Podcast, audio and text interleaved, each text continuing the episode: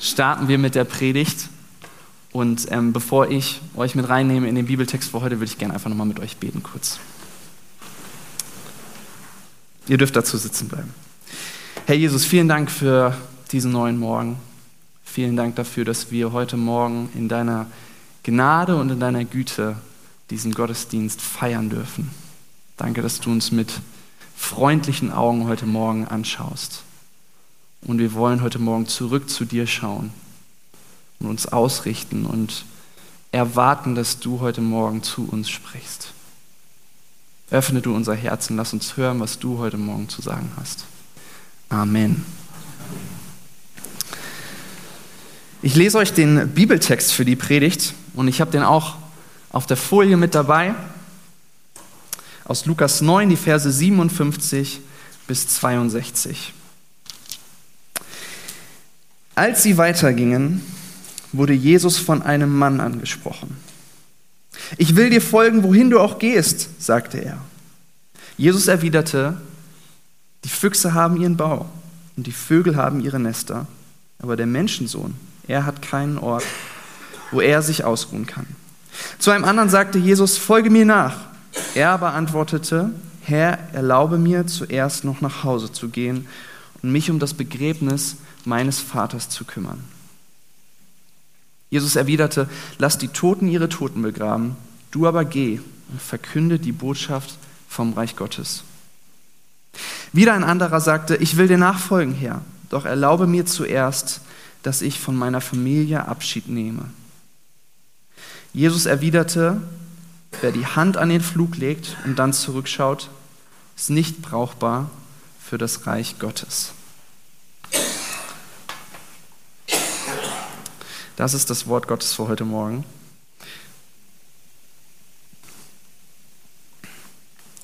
Was für ein Text. Das ist ganz schön herausfordernd, was Jesus hier sagt, oder? Ein Kommentator, also ein Theologe, der etwas zu diesem Text geschrieben hat, der hat gesagt, kein Zweifel, wir alle hätten lieber, dass Jesus diese Worte nicht gesprochen hätte. Drei Begegnungen zwischen Jesus und verschiedenen Männern. Dreimal geht es um Nachfolge, ja, um Jüngerschaft, um das Leben ganz praktisch als Christin oder als Christ. Und ich habe diese Predigt drei entscheidende Faktoren der Nachfolge genannt. Ja, und wenn du dich noch an den Schulunterricht erinnerst, dann weißt du, dass ein Faktor etwas ist, eine Zahl oder eine Größe, mit der etwas multipliziert wird und etwas, was in einem bestimmten Zusammenhang bestimmte Auswirkungen hat. In allen Gesprächen, die Jesus hier führt, kommen Faktoren zutage, die entscheidend sind im Glauben an Jesus und in der Jüngerschaft und in der Nachfolge. Dieser Text, den wir eben gelesen haben, der ähm, befindet sich so ziemlich in der Mitte des Lukas-Evangeliums. Ja, vielleicht kennst du dich aus in der Bibel. Das Lukas-Evangelium, eine der Evangelien, ein Bericht über das Leben Jesu. Und äh, dieses Evangelium, so wurde, wird geschätzt, er wurde verfasst circa 60 Jahre nachdem Christus gelebt oder geboren war, äh, durch Lukas, einen Arzt, ja, einen sehr gebildeten Mann, der historisch sehr detailliert arbeitet. Ähm, er ist nicht Jude, aber er hatte über Paulus von Jesus erfahren. Beide Bücher, die von Lukas verfasst sind, also das Lukas-Evangelium und die Apostelgeschichte, sind explizit einer Person gewidmet. Und zwar Theophilus. Theophilus war, so können wir durch die Anrede von Lukas erkennen, die ich euch hier ähm, äh, auf einer Folie mitgebracht habe, ähm, ein Mann in Wohlstand, ja, ein Mann mit sozialem Ansehen. Und das wird vor allem dadurch ersichtlich, dass Lukas, der selbst auch ein Arzt war, ihn, Theophilus, mit den Worten hochverehrter Theophilus anspricht. Ja? Und diese Anrede, hochverehrt, die war eigentlich nur notwendig, wenn man römischen Gouverneuren schrieb. Theophilus, ein Mann in Wohlstand und Ansehen. Und ehrlich gesagt fand ich das interessant in der Auseinandersetzung mit diesem Text, in der Vorbereitung für diese Predigt. Ähm, Auch wenn der Adressat dieses Buches ein Mann in Wohlstand, in Bildung, in Ansehen war, so lässt Lukas, der Autor dieser Text oder dieses Buches, diese Textpassage, diese Begegnung, die Jesus hat mit drei verschiedenen Männern, nicht einfach weg. Ja, man könnte ja auch denken, Lukas würde sagen, boah, den will ich mit diesen Geschichten, die so ein bisschen heikel sind, ähm, nicht vergraulen. Ja, Nein, er erzählt, er erzählt explizit auch von den Situationen, in denen Jesus Menschen herausgefordert hat. Und die auch uns heute herausfordern. Ja, und wenn die Bibel das Fundament unseres Glaubens ist, dann sollten wir uns auch immer mal wieder die Texte anschauen, die uns herausfordern, die uns hinterfragen so wie Jesus hier diese drei Männer hinterfragt. Aber, und ich weiß nicht, wie es dir dabei geht, mir fällt das nicht leicht. Ja, ich, ich lese so einen Text nicht gerne morgens um sieben in meiner stillen Zeit mit dem Kaffee in der Hand, bevor ich in den Arbeitstag starte. Mich hinterfragen zu lassen von Jesus, einem anderen mein Leben zu überlassen, das klingt absolut absurd in unserer heutigen Zeit. Ich weiß nicht, ob du schon mal über diesen Satz hier gestolpert bist. Be true to yourself. Auf Englisch oder auf Deutsch, sei dir selbst treu. Sei nur die selbsttreu und dann wird alles gut in deinem Leben.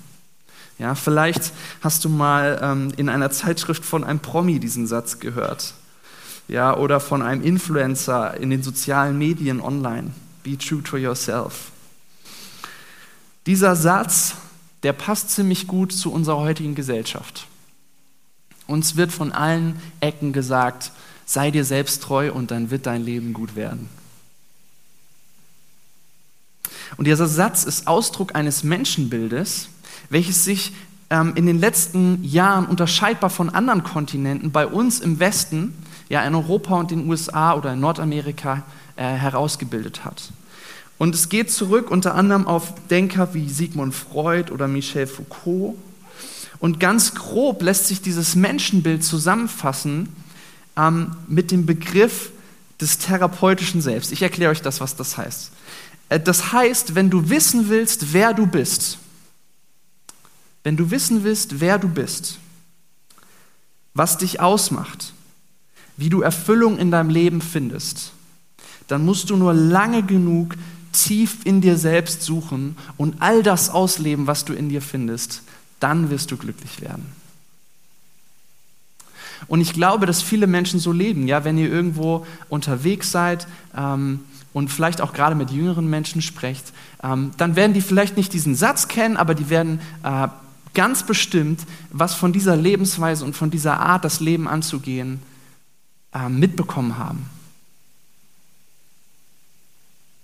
Es ist quasi gemeinsam.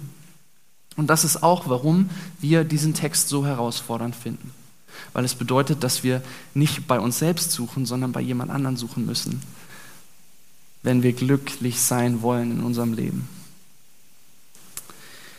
Ich möchte diesen Text mit euch in drei Gedanken durchgehen. Und diese Gedanken sind der Ruf, das Gesetz und die Hingabe. Drei Konversationen, drei Gedanken die erste Begegnung, die Jesus hat. Der Ruf. Dort steht in den Versen 57 bis 58, wir haben sie eben gelesen, als sie weiterging, wurde Jesus von einem Mann angesprochen. Ich will dir folgen, wohin du auch gehst, sagte er.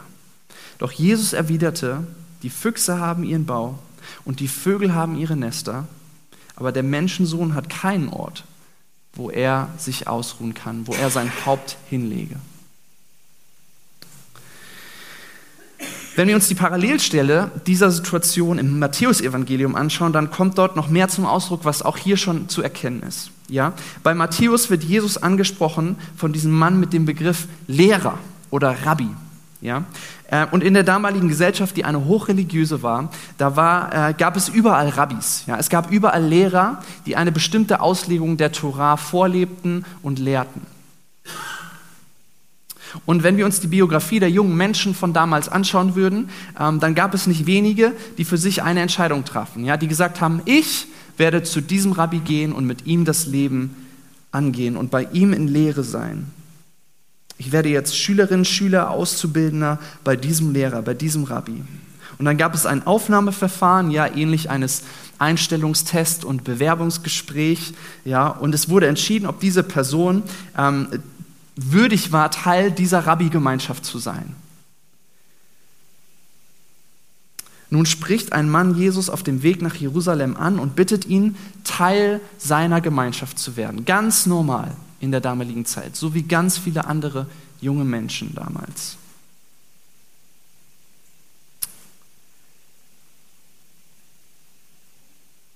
Bei Jesus war es aber anders. Bei Jesus war es nicht das Bestehen eines Tests, den die Person vorweisen konnte. Nein, nicht mein Bestehen des Tests oder das, was ich vorweisen kann, lässt Jesus mich aufnehmen. Nein, es ist sein Ruf. Und damit wird etwas Fundamentales für den christlichen Glauben hier in dieser Begegnung deutlich. Es ist immer zuerst Gott, der dich liebt, Jesus, der dich ruft, der Heilige Geist, der dich erfüllt und dann antwortest du auf den dreieinigen Gott. Nicht wie dieser Mann, der hier Jesus nachfolgen wollte, aber nicht den Ruf von Jesus hatte. Es ist die Bewegung Gottes hin zu den Menschen, die das Evangelium ausmacht. Alles andere, und das erkennen wir in den Ansätzen hier schon in diesem Text, wird Religion wird Leistung. Und ich glaube, das müssen wir klar bekommen, wenn wir über Nachfolge nachdenken. Es ist immer zuerst das Wort Gottes, was uns trifft. Es ist nicht der Glaube, der in uns selbst entsteht, durch unsere Leistung, durch unsere Religion, sondern es ist von außen, etwas, was uns von außen trifft. Der Ruf Jesu in die Nachfolge.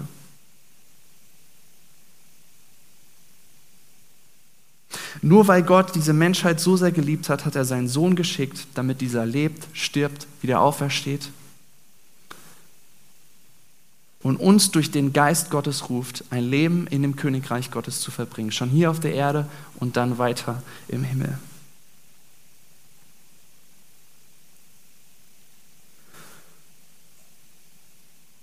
Und Jesus als Antwort auf dieses Geschenk, was Gott uns im Voraus gemacht hat, als wir ihn noch nicht kannten und nichts von ihm wissen wollten, zu folgen, bis wir ihm eines Tages in ganzer Klarheit sehen werden. Jegliches anderes Jüngersein beginnt bei uns und endet bei uns. Bei unserer religiösen Leistung, bei unserer Nachfolge, bei unserer christlichen Ethik, bei unserem guten Verhalten. Und dann wird Jüngerschaft und Nachfolge auch ganz schnell zu so einer Art Selbsthilfeprogramm. Das muss ich noch besser machen und das muss ich noch besser machen. Jesus rief seine Jüngerinnen und Jünger zu sich. Sie kamen nicht von sich aus zu ihm und gaben ihr Leben hin, sondern sie traf etwas, was Jesus sagte, nämlich der Ruf Gottes.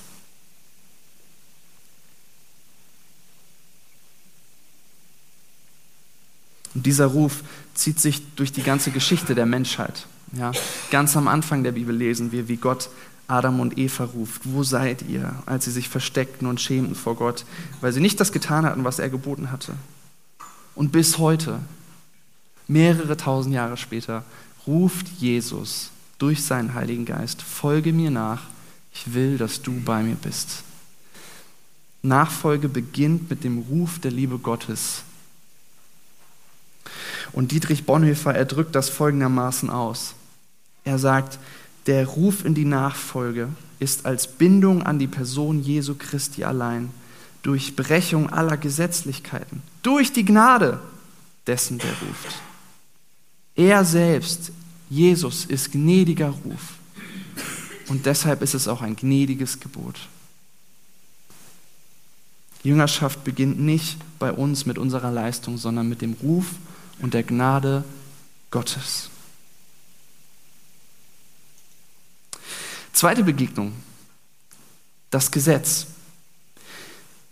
Vers 59, ein anderer kommt zu Jesus und er sprach zu einem anderen, also Jesus sprach zu einem anderen, folge mir nach. Der Mann sprach aber, Herr, erlaube mir zuerst, dass ich hingehe und meinen Vater begrabe. Er aber sprach zu ihm, sorry, ich habe den Text auch für euch hier. er aber sprach zu ihm, lass die Toten ihre Toten begraben. Du aber geh hin und verkünde das Reich Gottes. Jesus begegnet einem weiteren Mann. Ja? Und dieses Mal, erstaunlicherweise, ruft Jesus, folge mir nach. Und die Person hört den Ruf. Sie sieht Jesus. Sie nimmt ihn wahr.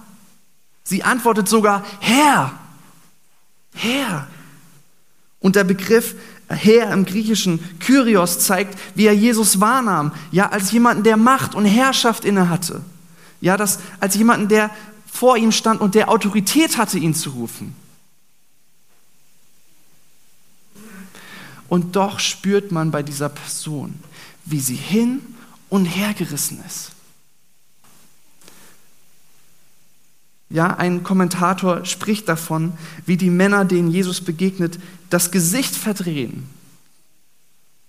Da ist doch die Wahrnehmung dessen, dass es Wert hat, dem, der da ruft, nachzufolgen. Alles stehen und liegen zu lassen. Und mich darauf einzulassen, was dieser Jesus für mich hat. Und dann ist da doch der Blick auf die Verpflichtung, auf meine Ambition, das, was ich mit meinem Leben machen wollte, das, was ich jetzt gerade zu tun habe. Auf das Gesetz könnte man sagen. Der erste Blick geht Richtung Jesus, Richtung Jerusalem und wie wir aus dem Text wissen, Richtung Kreuz. Und der zweite Blick in diesem Moment, wo sich der Kopf verdreht, geht eben auf mich selbst. Und beides geht nicht.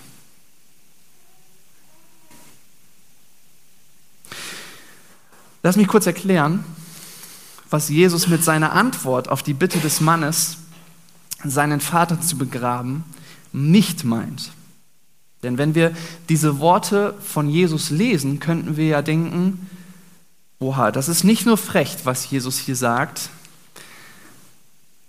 zu jemandem, der gerade seinen Vater verloren hatte, sondern das ist auch höchst zynisch und unempathisch von Jesus. Es geht hier nicht um eine wörtliche Auslegung oder Verständnis dieses Satzes, sondern dieser Satz, den Jesus hier spricht, der hat eine rhetorische Zuspitzung. Ja? Lasst mich erklären, was ich damit meine. Dieser Satz macht ehrlich gesagt inhaltlich gar keinen Sinn, denn tote Menschen können keine toten Menschen begraben. Und auch wenn wir uns diese Sätze anschauen, verneint Jesus die Beerdigung gar nicht. Jesus löst auch nicht das vierte Gebot auf, nämlich du sollst deinen Vater und deine Mutter ehren. Ja, und Gott selbst wird ja in den Büchern der Bibel immer wieder als Vater beschrieben. Nein, es geht Jesus hier um etwas anderes und dafür brauchen wir einmal ein bisschen zeitgeschichtlichen Hintergrund. Die Beerdigung war in der jüdischen Kultur eine primäre religiöse Aufgabe. Ja. Es war Gesetz und somit gesetzt, dass im Falle des Todes eines Elternteils der älteste Sohn für das Begräbnis zuständig war. Dafür war der Sohn von allen anderen religiösen Aufgaben entbunden. Von allen anderen religiösen Aufgaben entbunden. Alle anderen Gebote der Torah waren in diesem Moment zweitrangig, nicht mehr gültig. Aber selbst dieses primäre Gesetz hatte in dem Moment der Begegnung mit Jesus, für Jesus, keinen Anspruch mehr.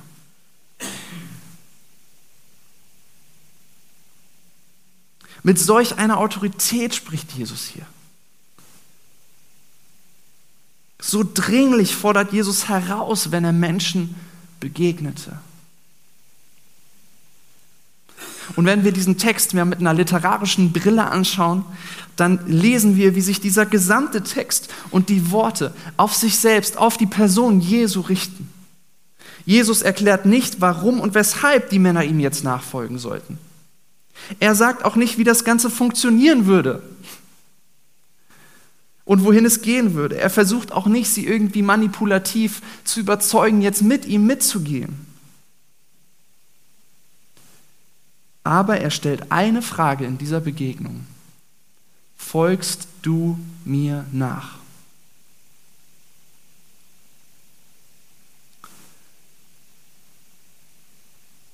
Und die stellt er uns auch heute. Und er sagt zu uns, du folge mir nach.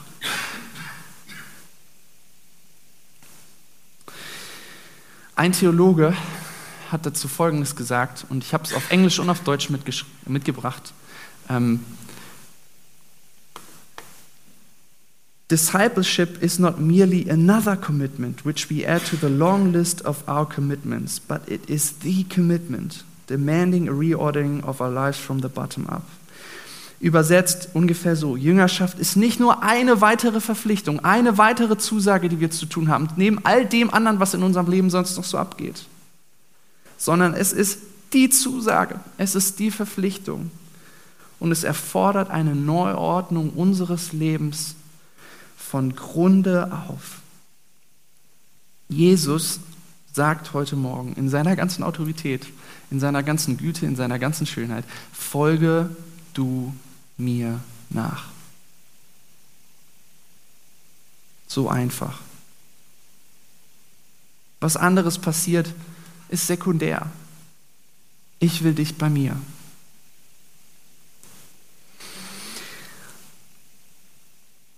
Eine weitere Begegnung ereignet sich zwischen Jesus und einem Mann. Und auch er spricht, ich will dir nachfolgen. Ich will dir nachfolgen, aber.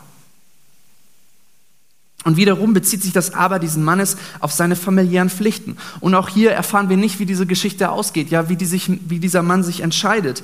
Aber dieses Aber, das kenne ich von mir. Jesus, ich will dir nachfolgen, aber.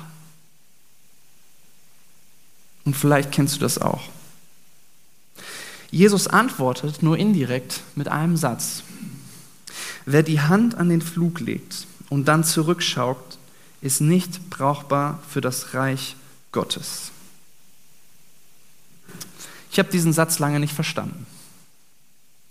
Ja, und er ist auch gar nicht so leicht zu verstehen in der Gesellschaft, in der wir heute leben, die von Digitalität und Dienstleistungen und so weiter geprägt ist und nicht mehr so von äh, vielleicht so agrar, agrar geprägt ist wie die damalige Zeit. In der damaligen agrargeprägten Zeit, in damaligen Palästina, da war der Ackerboden steinig. Wenn man den Boden lockern wollte, also flügen wollte, ja, damit man danach etwas da effektiv drauf anbauen konnte, dann bedurfte es dafür höchster Aufmerksamkeit. Ja, in dem Moment, wo man zurückschaute, ging man automatisch kreuz und quer. Ja, vielleicht kennt ihr das. Ich gucke zurück, irgendwo, ich bin abgelenkt und in dem Moment laufe ich gegen eine Laterne oder so.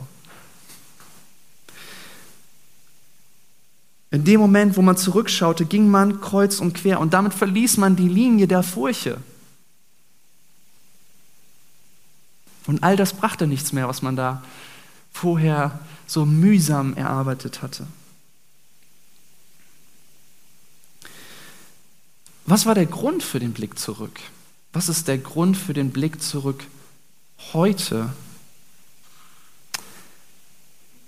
Ich verliere den Fokus und bin abgelenkt. Entweder mit dem, was an verlockenden Dingen woanders auf mich wartet, oder mit meiner Vergangenheit, mit den Fehlern, die ich tat. Für beides hat Jesus eine Lösung. In dem Moment, wo Jesus vor mir steht, zählt all das nicht mehr. Er sagt, folge mir nach.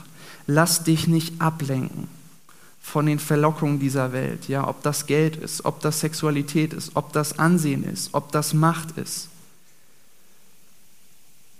Und gleichzeitig geht mit dem Ruf in die Nachfolge auch immer die Zusage einher. Ich habe für deine Vergangenheit bezahlt. Schau nicht zurück. Ich bin ein gnädiger Gott. Schau nach vorne. Jetzt ist dein Moment, mir nachzufolgen. Jesus, der Herr der Welt, er ruft uns in die ungeteilte Nachfolge, aber er ruft uns doch mit einem gnädigen Ruf. Er hat sich hingegeben, damit wir nun Hingabe lernen können. Was bedeutet das praktisch heute, fragst du dich vielleicht. Ich glaube, wenn wir über Nachfolge sprechen, dann können wir vor allem lernen von Christinnen und Christen weltweit. Ja, wir können uns orientieren an Gemeinden weltweit. So viele Menschen, denen Jesus begegnet ist, wie diesen drei Männern in diesem Text, die haben auf den Ruf geantwortet, weil sie nicht anders konnten, als dem lebendigen Herrn nachzufolgen. Und diese Nachfolge bedeutet immer noch heute für einen Großteil der Menschen Verfolgung, für einen Großteil der Menschen Scham bei ihren Nachbarn oder Ausgrenzung. Und trotzdem können sie nicht anders. Einer von ihnen ist Liu Zining oder auch Bruder Yun genannt. Ein chinesischer Pastor, der 1958 in der Provinz Henan im Norden Chinas aufwächst und durch die Heilung seines Vaters von Krebs zum Glauben kommt. Jesus begegnet ihm immer wieder durch die Bibel, die zwei Männer nachts völlig absurd einfach vorbeibringen. Und während Bruder Jon auf den Feldern arbeitet und nachts beim Schlafen, hat er die Bibel immer dabei. Und eines Tages ruft ihn Jesus und sagt, folge mir nach. Und er wusste, dass es bedeuten würde, dass er als Missionar in China arbeiten würde, als Pastor. Aber er wusste nicht, was ihn in seinem Leben an Verfolgung drohen würde, erwarten würde. In seiner Region in Henan im Norden Chinas, könnt ihr mal auf Google Maps nachschauen heute nachmittags, kommen durch seine Predigten allein im ersten Jahr über 2000 Menschen zum Glauben. 2000 Menschen. Und während diese Menschen nachts heimlich auf den gefrorenen Seens Hinans getauft werden und erzählen, dass das Wasser bei ihrer Taufe nicht kalt war, wird die Verfolgung gleichzeitig immer stärker. Und ich finde es sehr bezeichnend, dass das fünfte von 29 Kapiteln ähm, seines Buches, ja seine Autobiografie, der Weg in die Verfolgung heißt. Der Weg in die Verfolgung. Und so ist sein Leben und seine Nachfolge geprägt. Neben all dem Segen, den Gott durch ihn für dieses Land schenkt, von Verhörung, von Festnahmen, von Folterung durch das staatliche Regime. Geschichten von Männern und Frauen, die diesen Ruf Jesus gehört haben und ihm mit ihrem ganzen Leben nachgefolgt sind, die begeistern mich. Und ich will von diesen Männern und Frauen lernen. Und ich glaube, dass wir auch in Deutschland als Gemeinden von diesen Männern und Frauen lernen können. Das bedeutet nicht, dass wir jetzt alle absichtlich in die Länder reisen müssen und äh, dort leben müssen, wo uns Verfolgung droht.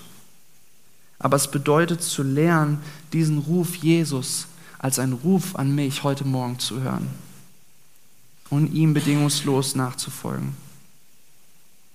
Vielleicht hast du diesen Ruf noch nie gehört. Dann lass dir gesagt sein heute Morgen, er ruft dich ganz konkret. Folge mir nach.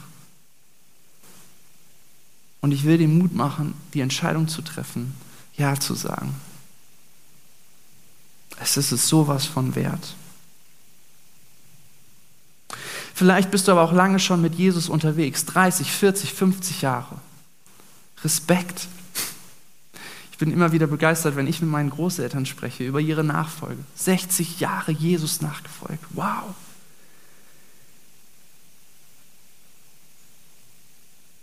Aber vielleicht ruft er dich heute erneut oder in einem bestimmten Bereich deines Lebens. Vielleicht bedeutet dieses Folge mir nach, dass du mutiger wirst, auch auf der Arbeit zu bekennen, dass du Christ bist und dass du hier in die Gemeinde gehst. Zu sagen, ja, ich folge Jesus nach, ich bin Christ, auch wenn dich auf der Arbeit jemand schräg dafür anschaut. Vielleicht bedeutet dieses Folge mir nach auch einen bestimmten Schritt in deiner Ehe oder in deiner Sexualität, weißt du, weil, du Jesus, weil du weißt, dass Jesus dich ruft, in diesem Bereich auch dein Leben hinzugeben. Vielleicht hat Jesus schon vor ein paar Jahren eine Berufung über dein Leben ausgesprochen, aber du hast es immer weggeschoben und hast gesagt, hey, nee, das ist jetzt nicht dran und das, ich will nicht und ich habe Angst. Und heute erinnert dich Jesus daran. Ich habe was über dein Leben ausgesprochen. Folge mir nach. Vielleicht bedeutet Folge mir nach auch, dass du dich regelmäßig einsetzt hier in der Gemeinde und dich neu entscheidest, in den Gottesdienst zu kommen und hier zu dienen. Ich will dich heute Morgen ermutigen zu sagen, hier ist mein Leben, Jesus. Hier ist mein Leben. Ich möchte dir nachfolgen.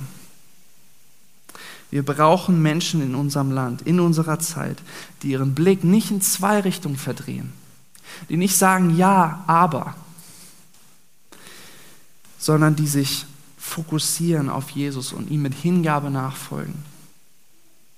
Und ich, ehrlich gesagt, sehne mich danach, in 10, 15 Jahren von Menschen wie diesen zu hören. Von jungen Menschen, die Jesus bedingungslos nachgefolgt sind. Und deshalb starte ich auch dieses Projekt mit meiner Frau zusammen. Ich wünsche mir, dass solche Menschen auch in Jesus leben, dass wir nicht aus anderen Kontinenten davon hören müssen, sondern direkt hier mitbekommen, was Jesus tut.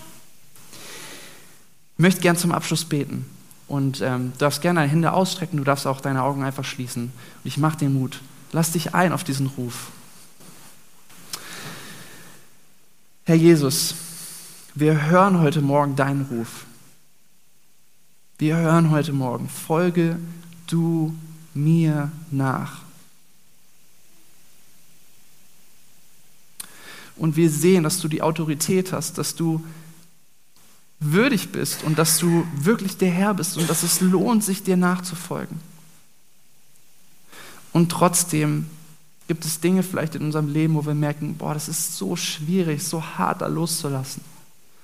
Und deshalb kommen wir heute Morgen und wir vertrauen darauf, dass dein Ruf gnädig ist und dass du voller Güte und Liebe heute Morgen uns rufst, dir nachzufolgen. Und wir wollen darauf antworten. Herr, schenke du uns Glauben heute Morgen. Lass uns dir nachfolgen. Amen.